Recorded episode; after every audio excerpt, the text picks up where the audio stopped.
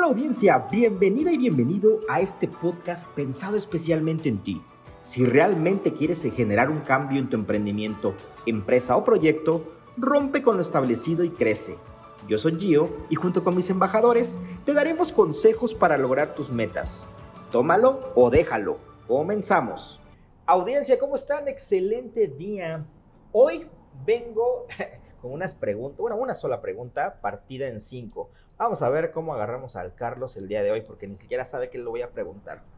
Oye, Carlos, ahorita anda muy de moda este tema de los red flags. Cuéntame, ¿cuáles son esas cinco red flags para saber que por ahí no debo meter mi dinero? Híjole, hola Gio, este, qué bárbaro. No son cinco, son como 20, ¿no? okay, Aquí vamos a estar tres horas hablando de, de red flags, ¿no? Muy bien, muy bien. No, pues mira, fíjate que sí, como dices, está de moda. Eh, vivimos en una era de desinformación, ¿estás de acuerdo? De fav- a No. favor completamente. O sea, ya no nos abruma que no haya información, sino al contrario, nos abruma el exceso de información que hay, ¿no? Entonces, sí.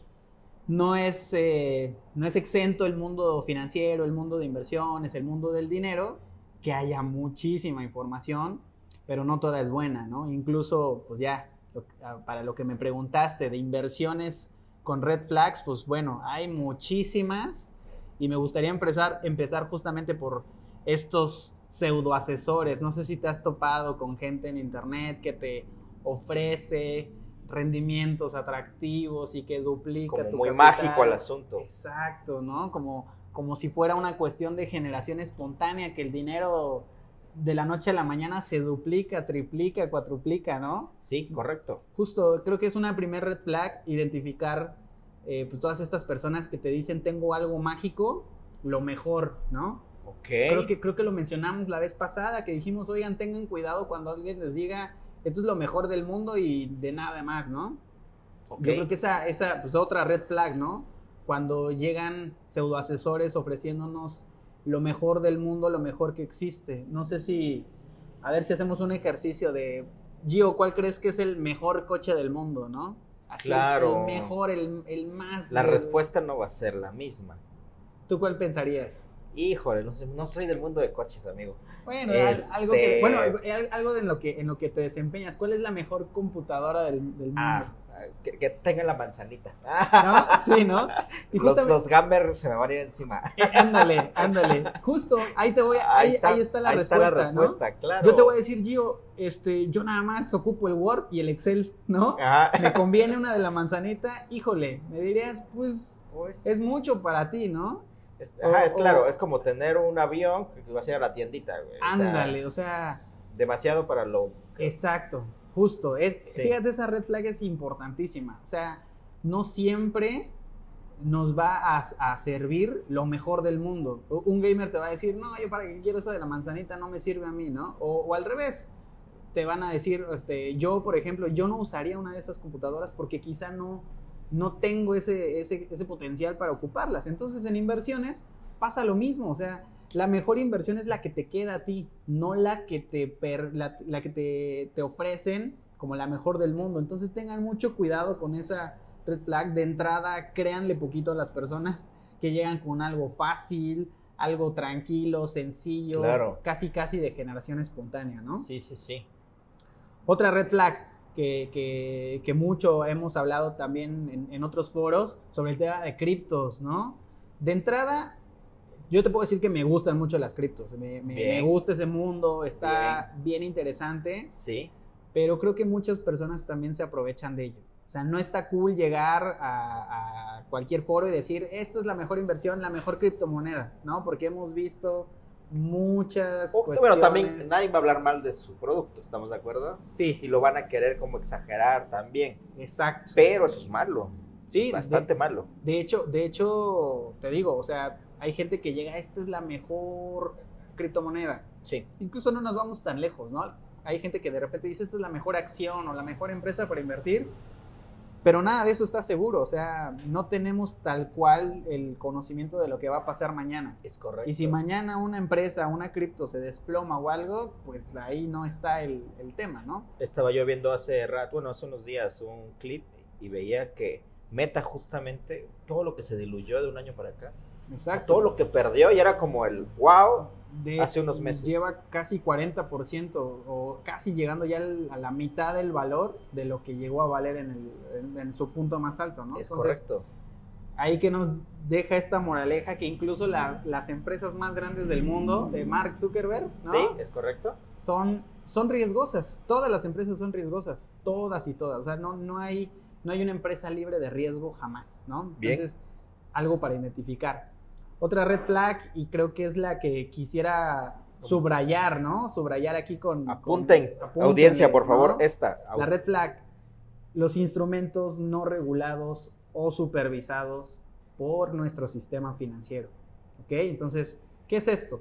Bueno, hay muchas empresas que ofrecen inversiones, que ofrecen productos de quizá pagarés, instrumentos de deuda, instrumentos eh, del mundo bursátil, pero que te ofrecen una regulación. Comprendo. Te dicen, esta empresa es supervisada y regulada, ya sea por la Comisión Nacional Bancaria y de Valores o por la CONDUCEF, que tiene un nombre largo, ¿no? Es la Comisión para la Defensa y Protección de los Usuarios de Servicios Financieros. O sea, Ok, ok. prácticamente es un organismo únicamente creado para cuidarnos, para protegernos. Entonces, Ok. si la empresa en la que estoy invirtiendo no está regulada por el organismo que me protege, hay que tener cuidado, porque no tenemos ese escudo que nos protege ante cualquier cuestión que vaya a pasar.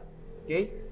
Y les doy el tip para que lo anoten. Eh, últimamente se ha, estado más volviendo, eh, se ha estado volviendo más popular buscar lo que es el CIPRES. Anótenlo ahí, chequenlo. Cipres. CIPRES con S es el sistema de registro de, de- de prestadores de servicios financieros. Es una base de datos, una base de datos que nos ayuda a buscar a las instituciones que están supervisadas y reguladas. Ok. ¿ok? Eh, Yo digo que esa es la, la red flag más, más eh, importante que podemos citar en este momento.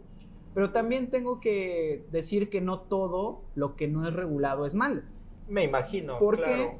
Por el simple hecho de que hay empresas que no necesariamente están en el mercado bursátil. Hay empresas que son locales, nacionales, y no necesariamente tienen esta regulación. Por ejemplo.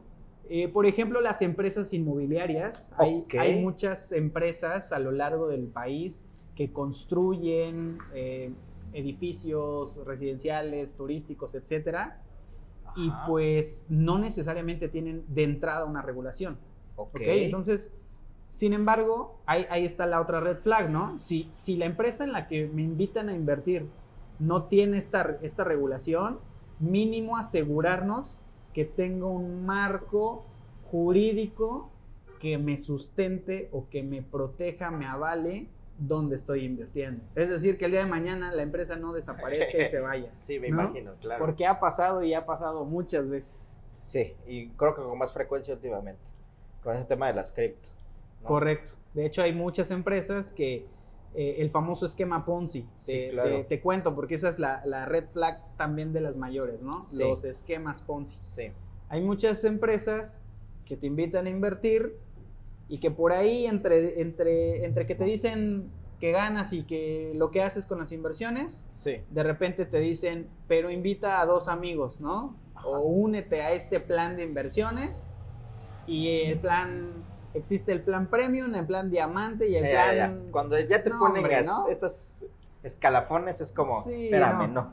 Por Sí, aquí eh, no. Parece, yo le llamo el club de los, de los millonarios, esto, ¿no? Así, Genial. porque así te dicen, ¿no? Eh, vas a entrar a un club, es una membresía, es Ajá. una renta casi, casi que pagas por, por meterte a este club, que lejos de ser inversiones se vuelve un club, ¿no? Entonces, Claro. tenga mucho cuidado con esos esquemas en donde lejos de invertir estás pagando una membresía, ¿no? Entonces, eh, justamente son esquemas o piramidales o el famoso esquema Ponzi. Básicamente, básicamente un Ponzi es un esquema en donde con el dinero que van recolectando de nuevos integrantes le están pagando a los, a los primeros. Comprendo. Entonces, Claro. no es, un- eh, básicamente es, es un tema que surgió después de las pirámides, porque ya está más elaborado, Sí. pero no tiene un año, ¿no?